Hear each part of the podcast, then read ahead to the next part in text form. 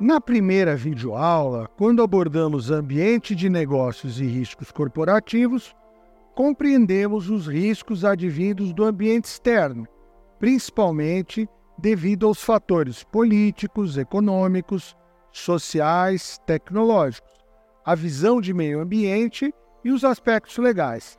Agora, nesta videoaula, nós vamos olhar em detalhes os riscos financeiros e os riscos não financeiros. Você sabe quais são os principais tipos de riscos financeiros? Então, aqui na figura podemos ver a classificação das categorias e tipos de riscos e os riscos financeiros que são avaliados no estudos e análises dos profissionais do mercado financeiro. Como riscos financeiros, eu destacaria o risco de crédito, o risco de mercado e o risco de liquidez. E como riscos não financeiros, lembrando que também impactam os resultados financeiros das empresas, temos o risco de imagem, da marca, que é o risco reputacional, e os riscos da legislação, os riscos legais. Outro risco extremamente relevante é o risco estratégico, quando nós comentamos no tema anterior, quando olhamos internamente para a empresa, olhando o posicionamento estratégico, observando a vantagem competitiva da empresa em relação ao seu mercado e seus principais concorrentes. Existe um risco estratégico envolvido nas decisões, nas ações dos seus gestores, na ação enquanto empreendedor e os riscos da natureza, os riscos operacionais. Eu citaria alguns como risco de segurança do trabalho, o risco da segurança física do público externo e clientes, os riscos que envolvem o patrimônio da empresa, os riscos patrimoniais, riscos na cadeia de suprimentos com fornecedores, riscos ligados à logística, entre outros. Lembrando que, por conta do uso intensivo de tecnologia digital, que todas as empresas estão expostas, temos que ter muito cuidado com os riscos cibernéticos, com atenção especial à questão de fraudes. Dada a relevância e atualidade da temática dos riscos cibernéticos, gostaria de pontuar e destacar esse assunto aqui com vocês. Esse framework, que apresenta a metodologia de avaliação de riscos, foi apresentado em dissertação de mestrado intitulada Uma avaliação do cenário da gestão de riscos cibernéticos no setor elétrico brasileiro, sob a ótica da rotina operacional do ONSROCB PR01, que consta nas referências bibliográficas. A pesquisa é muito interessante e recomendo a leitura para quem tiver interesse em aprofundar o entendimento do tema. Retornando aqui o assunto que comentamos nas temáticas anteriores, do alinhamento das empresas com a agenda ESG, em evidência os riscos ambientais. Os consumidores já começam a selecionar e escolher empresas com atitudes responsáveis e práticas sustentáveis. Toda atividade empreendedora, toda atividade empresarial, independente do porte da organização, desde uma empresa familiar até uma corporação. Todas as atividades envolvem riscos. Resgatando o início de nossa conversa, vou detalhar um pouco mais os riscos financeiros. Quando nós estávamos falando de risco de mercado, nós estamos dizendo a gente tem que observar as flutuações nos preços, tanto dos ativos quanto dos passivos da empresa. E a gente tem uma métrica que é usada no mercado financeiro, principalmente pelas gestoras de fundos de investimento, que é o Value at Risk. Então, é o valor em risco daquela operação. Os analistas de mercado financeiro utilizam muito.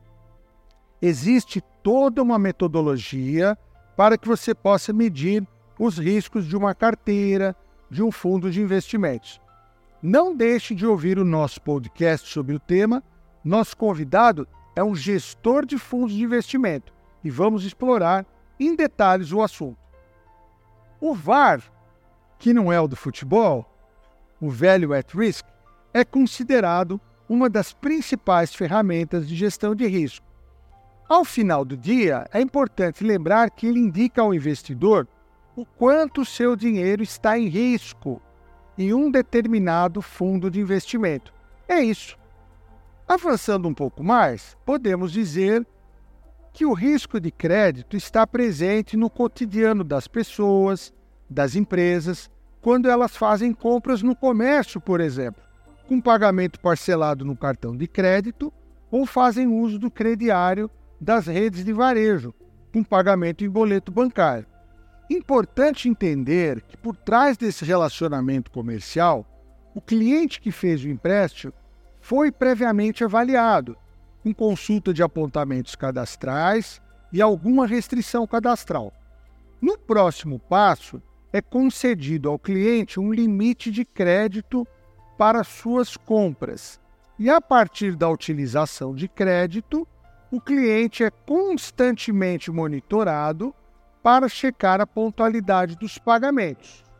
Conhecer e adotar um bom processo de crédito é considerada uma boa prática gerencial de mitigação de riscos de crédito. Os analistas e operadores de crédito devem conhecer em detalhes do ciclo de crédito e todas suas etapas. O aprendizado se dá pela combinação da experiência prática, pelos inúmeros casos analisados, uso das ferramentas tecnológicas disponíveis no mercado e apoio dos órgãos de proteção ao crédito. Isso tudo traz uma rede de proteção ao crédito ofertado pelas empresas e instituições financeiras. A evolução dos processos de análise de crédito são constantes e podemos observar os modelos estatísticos de classificação de risco de crédito, que é vital para as empresas evitarem e mitigarem as perdas com crédito. Como exemplo, adotam critérios de behavior scoring dos clientes, de ratings de crédito. Em outras palavras, cada cliente tem uma nota em função do seu bom ou mau comportamento de crédito. Cabe lembrar a excelente iniciativa da promulgação da lei do cadastro positivo Empresas especializadas avaliam o risco de crédito de empresas e das pessoas com base em seus históricos financeiro e comercial. Isso acaba favorecendo quem apresenta um bom histórico de pontualidade nos compromissos, revertendo em melhores condições comerciais, como preços, prazos, taxas, limites de crédito, etc. E é válido para a situação contrária dos inadimplentes, que perdem o crédito e acabam sendo penalizados e pagando mais caro. E a partir daí, as empresas, inclusive, podem definir, assim como os bancos, o que fazem, definem limites de crédito pré-aprovados aos seus clientes, hoje gerando uma conveniência muito grande. O cliente, através de um aplicativo de celular, pode contratar uma operação de crédito sem sequer falar com ninguém da instituição financeira. Isso tudo por conta do uso da tecnologia, de uma boa gestão de banco de dados associada a modelagens de classificação de riscos de crédito. Ao final do dia, ter uma boa gestão dos índices de inadimplência de clientes ajuda a mitigar os riscos de crédito e ter uma carteira de crédito saudável e revertendo em bons resultados para todos que ofertam crédito. Agora, vamos falar do risco de liquidez.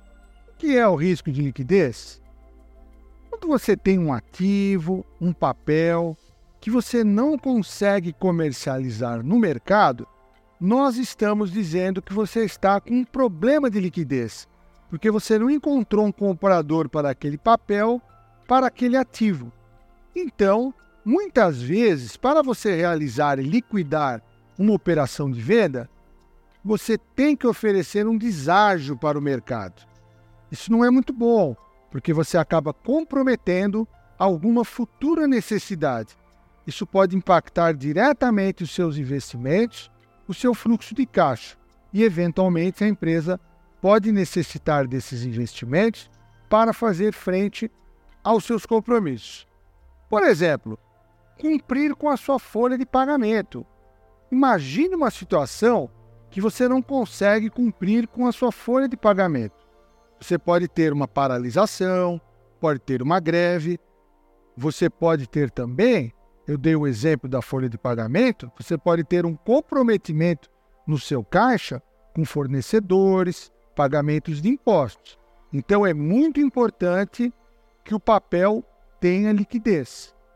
Isso é um risco que deve ser medido, avaliado e, na medida do possível, evitado. Então, fica aqui uma dica para você.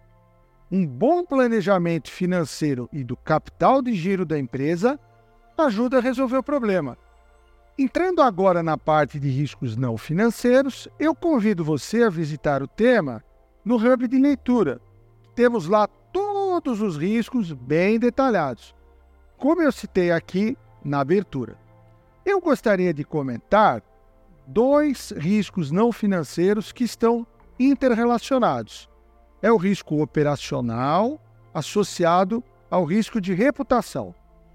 Sabemos que hoje em dia a tarefa de fidelizar clientes é árdua. Os consumidores não demonstram a mesma fidelidade que tinham no passado.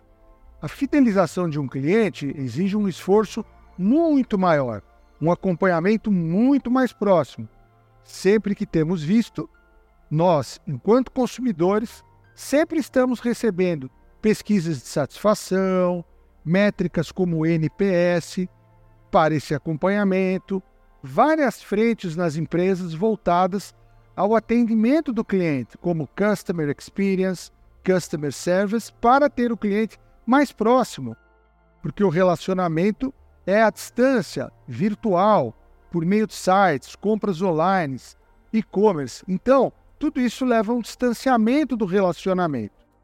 Então, é, é importante estar acompanhando, medindo, porque muitas vezes um risco operacional compromete a imagem da empresa.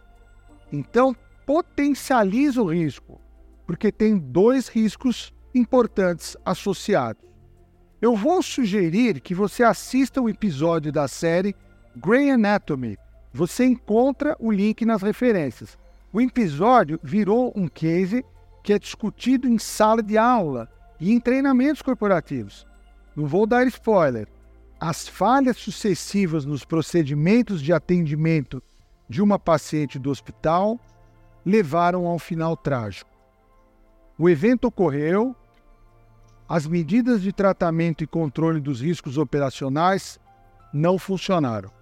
A reputação do hospital e de todo o corpo de profissionais ficou desgastada por conta da reputação negativa do caso da paciente. Ao final, preste atenção na fala do diretor do hospital com a equipe que estava no plantão de atendimento. É uma lição a ser aprendida. Então, tenha em mente que as medidas de tratamento e controle desses dois riscos devem ser consideradas em conjunto garantindo o gerenciamento de ambos os riscos, por consequência, os demais riscos. Acesse ao nosso Hub Leitura e aos podcasts desse tema, riscos financeiros e riscos não financeiros. Finalizamos por aqui. Esse era o meu recado sobre os riscos financeiros e não os financeiros. Nos vemos no próximo tema, governança corporativa e a gestão de riscos.